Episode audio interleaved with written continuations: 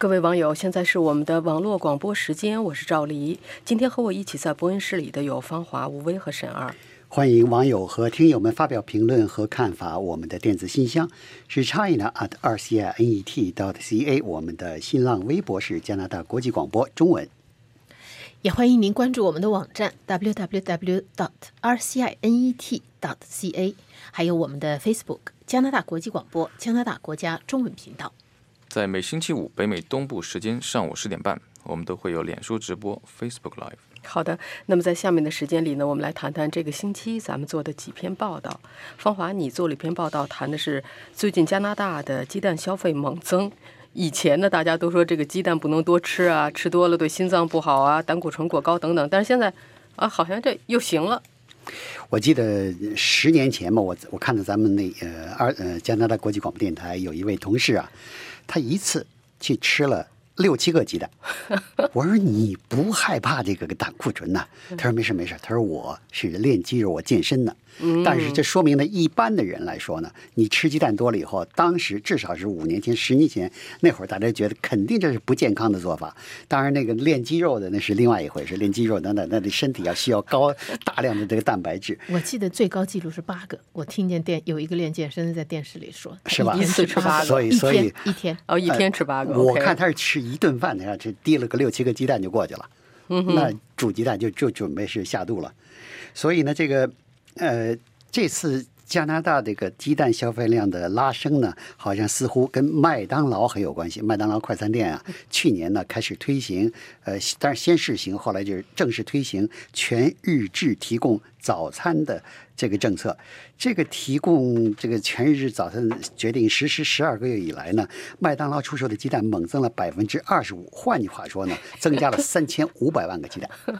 这是加拿大呀，啊，这厉害。对对，那么。这个增幅不但出乎麦当劳的预期，而且让整个快餐连锁店的行业都吃了一惊。大家都赶快说：“哎呀，这个这个，看来这是一个好生意。”大家都赶快纷纷就追上来了啊！这个不但是这个加拿大的呃有一个叫 AMW 这个商店呢，也追上来了，而且呢，加拿大的这个 Tim Horton 这也也是很很有名的这个咖啡呃甜点连锁店呢，也追上了。当然，他他早餐呢，他早餐也有蛋肉。蛋肉蛋白，嗯，蛋肉这个三明治，对，呃，加拿大人还是很喜欢吃这蛋肉三明治的。你这个早上早上吃饭呢，当然你看着有的人买杯咖啡就行了，但是多数人呢，好像不来点鸡蛋，不来点肉，这个早饭就是肚子里就没有吃够东西。对，嗯。呃，统计数字显示呢，加拿大蛋禽行业已经连续十一年出现销售增长。在过去十二个月中，加拿大的鸡蛋销售量上升了百分之六点六，而且这个趋势一点没有。下降放慢的这个趋势，啊，所以呢，这个有的这专家就提出了，现在已经不但是早餐吃鸡蛋，午餐吃鸡蛋，晚餐也要吃鸡蛋。这个鸡蛋呢，这个这看来是从过去呃健康的敌人，已经变成了这个健康的朋友。嗯哼。所以说三十年河东，三十年河西呀，平反了，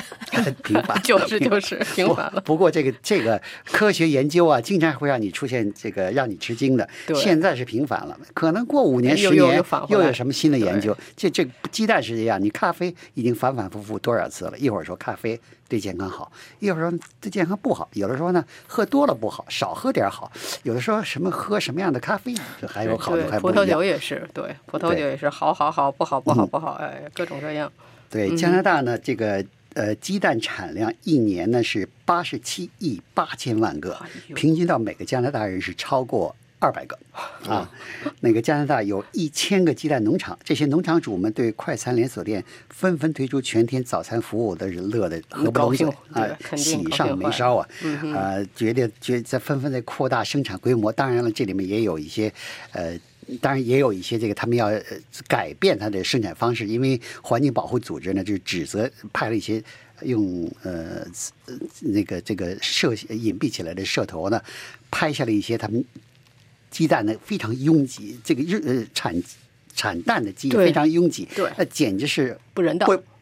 这个鸡鸡不能说 人道，不人不那是不对，就是说是缺乏缺乏这个缺乏关爱精神。对，就是说挤在一块儿。就是说这种情况下，有的人甚至说法就是说，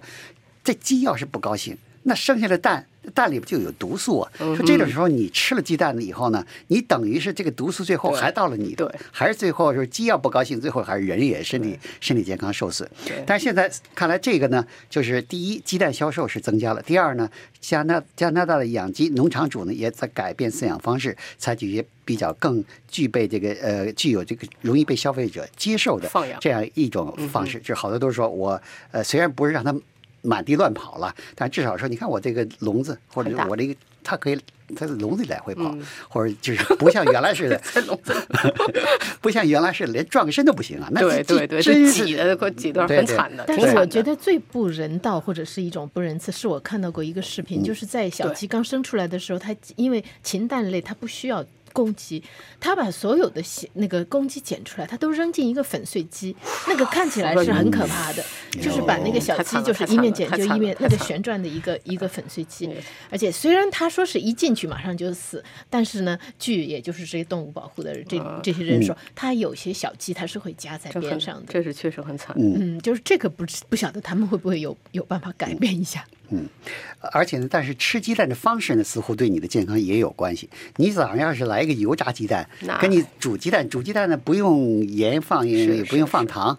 那那是煮鸡蛋肯定更更健康了这。那个这个中国人好像是呃，就是比较喜欢吃那个，就特别南方人叫糖稀鸡蛋。对，嗯，啊，你放点糖也不行，也不像行对。北方喜欢吃油炸鸡蛋、煎的鸡蛋，放盐也不行，油也不行。但是呢，你要是比较健康的方式呢，还是煮鸡蛋，煮鸡蛋，对，对。好嘞，最不谢谢。好吃，也也挺好吃的，习惯了以后就好吃了。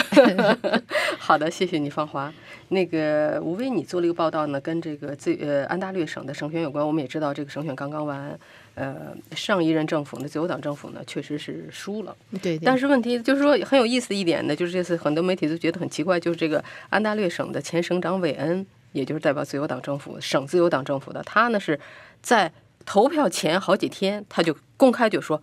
我知道我们我们输了。对这个是非常非常罕见的做法。对，但是我知道我当不上，对就这种对，你知道吧？这种时候就是，但是他的初衷呢，他是希望就是，因为他知道他自己的当政这么多年以后，他自己就是说名望非常差，很多人真的是就是不喜欢他，而且他可能也从就是呃他手下的这各地的选区也得到的一些反馈，也知道就是有一些选民说我很喜我挺喜欢，就是我们这个选区的自由党呃候选人我挺喜欢的，但是呢我就是不想看再看见韦恩当政了。那么在这种情况下呢，他就做出了一个这样的一个罕见的举动。当然了，现在结果我们也看到了，他的初衷是希望能够，他知道这样做他也不会赢，但是至少呢，他希望能够赢得更多的议席，让这个赢的赢的这个党呢，不管他是新民主党也好，还是进步保守党也好呢，能够是个少数政府，这样呢就一个是这个，另。另外呢，就是现在的这个他只获得了七个议席，换句话说，他丢掉了作为一个官方议会官方政党的资格。他当时就想。用这个哀兵的这个办法呢，就是说，哎呀，我我我惨了，我输了，引点我同情哈我我没戏了。但是呢，你多给我点选票，至至少咱还让咱们维持一个第三嗯政党，一个一个官方认可的政党。另外呢出他的表面上拿得出去的说法就是，别让这个这个保守党。这个极端的保守党跟极端的新民主党一一家做大，嗯哎，你呢把票分给我一点儿，让他少数党政府，少数党政府呢，少数党政府一般行事呢是比较小心谨慎的。就是说也不要往，这是因为这次他们就是如果是说起来在政治光谱上，或者是说在政治的这两个，一个是左，一个是右，就是说不要太左，也不要太右，这是他。他讲的，但是呢，他的这个目的显然没有达到，因为昨天晚上已经呃安大略省选已经投票，就像刚才方法说的，呃，自由党只得到七席，连连官方反官连官方政党，不要说官方反对党，官方政党的资格都失去了，这个是在他的历史上，大概自从他成立以外，这个大概是最糟糕的一次投，最最糟糕的一次安。省的自由党还是挺厉害的。以前就是说，呃，从大概是一般来说，他就跟联邦自由党一样，对。他如果不是反对党，就是他如果没有执政，他一定是官方反对党。是这样，呃，好像只有一次是落到第三位，嗯呃，就是变成了就是虽然是主要的反对党，但是不是官方反对党，是在第三位。可是即使是当那一年的第三位，也只差了两席而已，嗯也就是说跟官方党反对党也只差了两席而已。那么现在呢，当然就是呃，我当时做这个报道的时候呢，这还是在这个星期的开始的时候，对还没那么现在呢，就是呃，昨天晚上韦恩在发表这个发表感言的时候，已经宣布辞职，就是他现他就是要求自由党对呃安省自由党输的太惨了。对选出一个呃临时的这个选出一个呃临时领袖，在呃正式的党魁选举之前，这个大概也是他可能可以做的唯一的一件事了。那么现在呢，就是呃安大略省进入了一个新时期，就是进步自进步保守党执政，这个呢呃。对于联邦自由党特鲁多政府也会是一个挑战，呃，对他自己也是一个挑战，因为这次大选，我不知道你记不记得，赵丽，他们三个党简直就发糖发的，简直就像圣诞节一样，大家都做出许多承诺，说我要给你免费的哎这这个呃什么低价的那个，呃，现在好了，你现在当选了以后，你对他肯定没有钱把所有的承诺都完成，对那么就现在就要看他接下来的，对而且履行不履行你的承诺，或者你上台就像那个蒙特利尔的市长似的、新市长似的，要一上台啪把自己以前承诺给给给给打破了的话，那一下民意的话就就但是福特是个比较，嗯就是现在当选的福特是，他会是一个比较比较特别的一个政治家，所以接下来我觉得安大略省还还很有的看。很有很值得看啊，对值得关注。好的，谢谢你，吴威。呃，沈二，你呢做了一个采访报道，就是很多人其实不知道，就现在我们都说人工智能，人工智能，实际上在蒙特利尔市有一个可以说是世界级的人工智能的宗师，宗师蒙特利尔大学的一个教授对。对，你采访了他，对，这一次呢，他是来那个参加这个中加创新创新创业论坛的。嗯。中加创新创业论坛呢，他是是一个呃主嘉宾发言人之一。那么这样的人物带到这个论坛呢，确实能给论坛带来了很多的这个，不管是曝光度也好，也是很多名声，对不对？然后，但他的演讲最让我或者最让人们这个值得注意的是呢，他的关注呢已经从 AR 的这个本身的这个技术转开了，因为 AR 技术对他来说是他的这个老本行，但他现在所关注的是 AR 给呃大量流行以后。给社会带来的问题，以及包括这个失业潮啊，包括对这个各个政府的这个透明度的问题啊，这一系列的问题。嗯那么呃，这里呢，就是我先播放一小段这个视频这个画面。From the uh, Radio Canada International, the CBC's international part. Actually, we are doing the in Chinese, so I'm coming to this conference. My first question is uh, now the most investment uh, uh, in AR is from China or either in the United States. Mm-hmm. And Canada, is, I can say it's stuck in between, but it's something we have to deal with into two countries. But what kind of the position you think Canada can take in this kind of AR power struggle?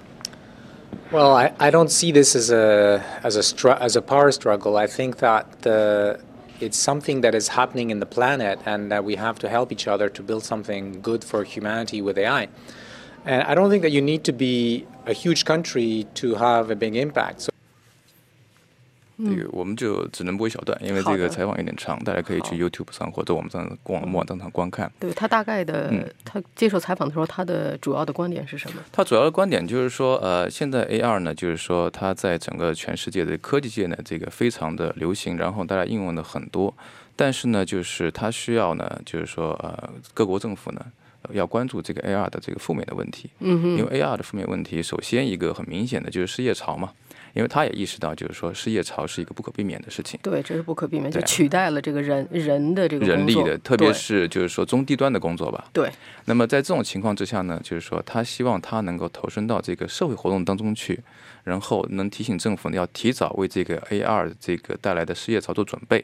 这是一个，还有一个呢，就是说，他觉得这是各国的政府呢，应该是就因为 A 二显然会给这个，特别是加拿大这个国家吧，因为它是 A 二的一个呃知识的重镇吧，它有很多的专家或者很多大家都在这里长期的生活、啊长期的做研究。嗯，那么它带来这个技术的革新呢，显然是会给加拿哎加拿大的这个社会带来很多财富。那么他不希望这个 A 二的财富呢，重新进入到所谓的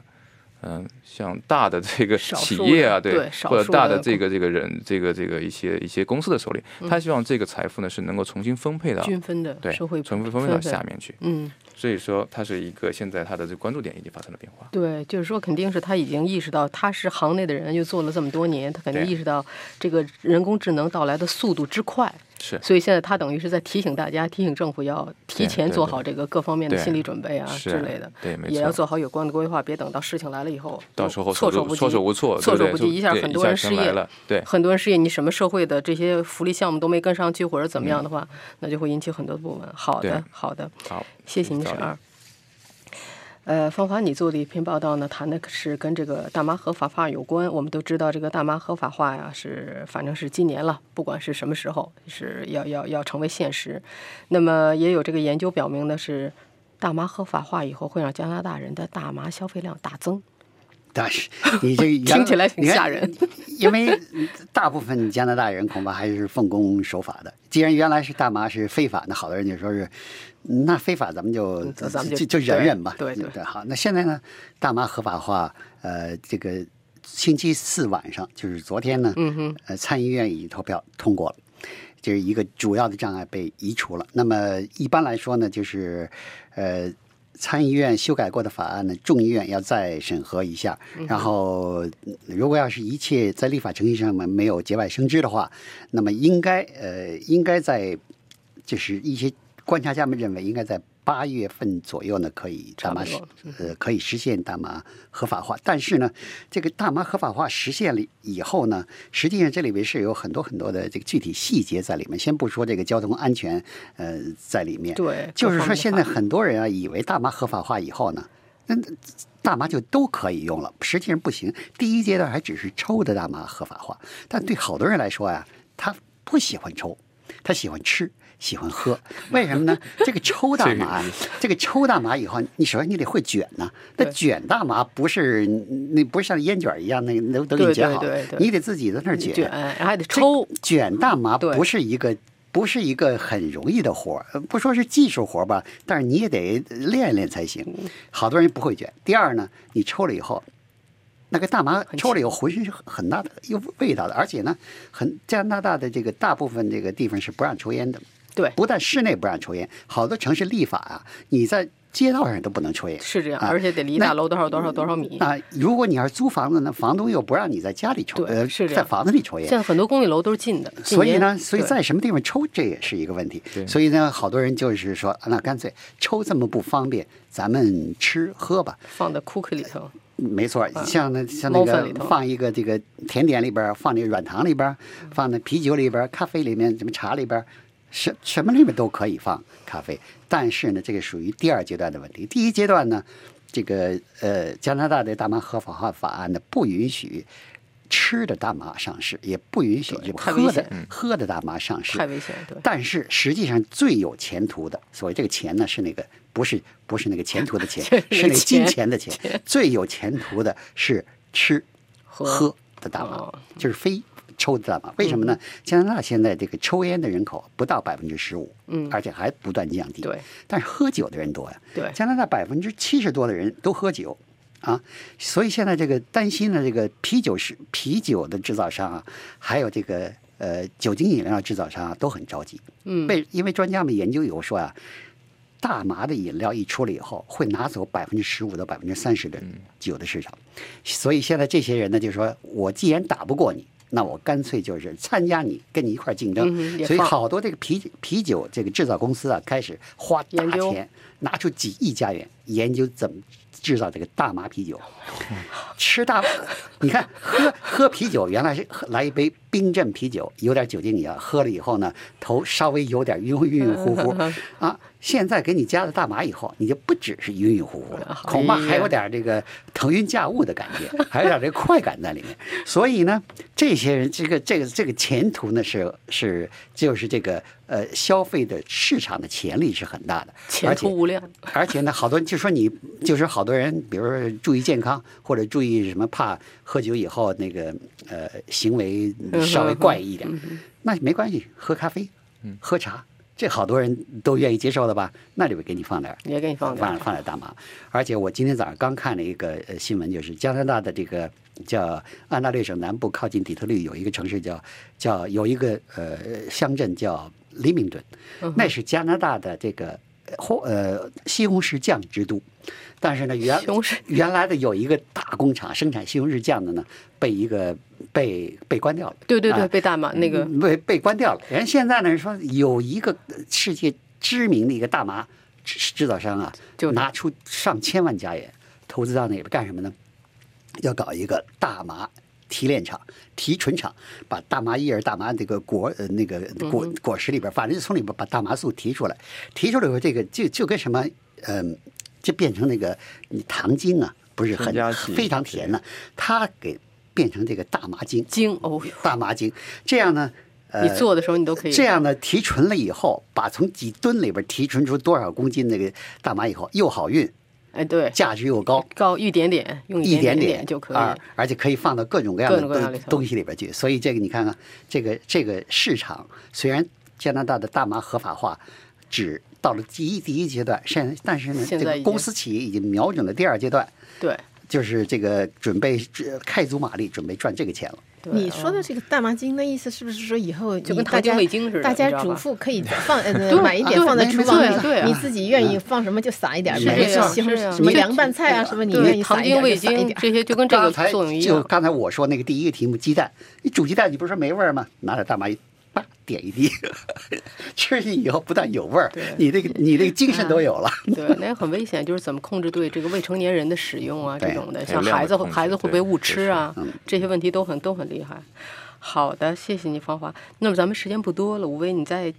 简单谈一下，就是最近这个加拿大的前总理，年纪已经八十四岁的让·克雷蒂安，呃，又重回公众视野接受采访。对对，而且谈到了对这个 NAFTA 的这个还有加美关系啊这些方面的看法。是，这是因为就是加拿大广播公司呢，在最近这就是六月二号和六月九号，六月九号是明天是下半部分，就播出了一一一部就是关于他的生平的，可以算是一个纪录片，呃，主要是由他自述。这个可好像是一个就是媒体的一个传统。我记得在不久之前是前保守党总理马尔罗尼也曾经有过一个，那一次我记得是四集吧的这个解生平纪录片。这次呢是轮到呃克雷迪安了。那么就是呃在播出这个呃纪录片的这个期间，这个同时呢，那么他也接受了加拿大广播公司的一个采访，那么就谈到他对现在的这些呃这些问题啊，呃时局的看法，比方说北美自由贸易协定啊，还有就是比方说跨山输油管的争议啊之类的这些看法。但是呢，呃，一方面，嗯，克雷迪安，如果你还记得的话，他是属于那种说话，嗯，很很平民化很有特，很平民化很有特色的一个，对有他的嗓子也很有特色。离开这么多年，他一开口，大家还是会认出来，还是会听出来他的嗓子。呃，克雷蒂安是在一九九三年到二零零三年期间执政的，当当加拿大总理，连任了三届，对？哎，连任了三届自由党的这个多数政府。那现在呢，当然就是呃，已经退休，就退退居到什么呢？就是顾问。照他的说法，就说啊，谁有人想听我的意见，我就说说，我想什么就怎么想，怎么想就怎么说。他们爱听不听，他们听完了、随便随便他们。但是另外一方面呢，他也没有就是说到底是呃，现在就是自由党现政府现在当政，他也不愿意就是说特别的涉及到特别具体的这些呃问题当中去。他主要的他的态度就是作为北美自由贸易协定 NAFTA，他认为实际上这个是这个加拿大和美国之间这个彼此之间的依赖的这个关系实在是太密切了，所以呢，就是这个自由北美自由贸易协定是它是会存在下去的。作为跨山输油管，他觉得说加拿大。既然是一个能源国家，既然我们有这个资源，如果你不去使用的话，那是太愚蠢了。呃，就是总的来说，他还是支持，就是支持现在对这个特鲁多政府的对跨山输油管的这个建设和扩建的。嗯，好的，好的，谢谢您。那么刚才呢，就是咱们这个星期的几篇报道，今天的节目就到这里，我是赵黎。谢谢您的收听，希望听到您的看法和建议。祝您周末愉快。我们下次节目见。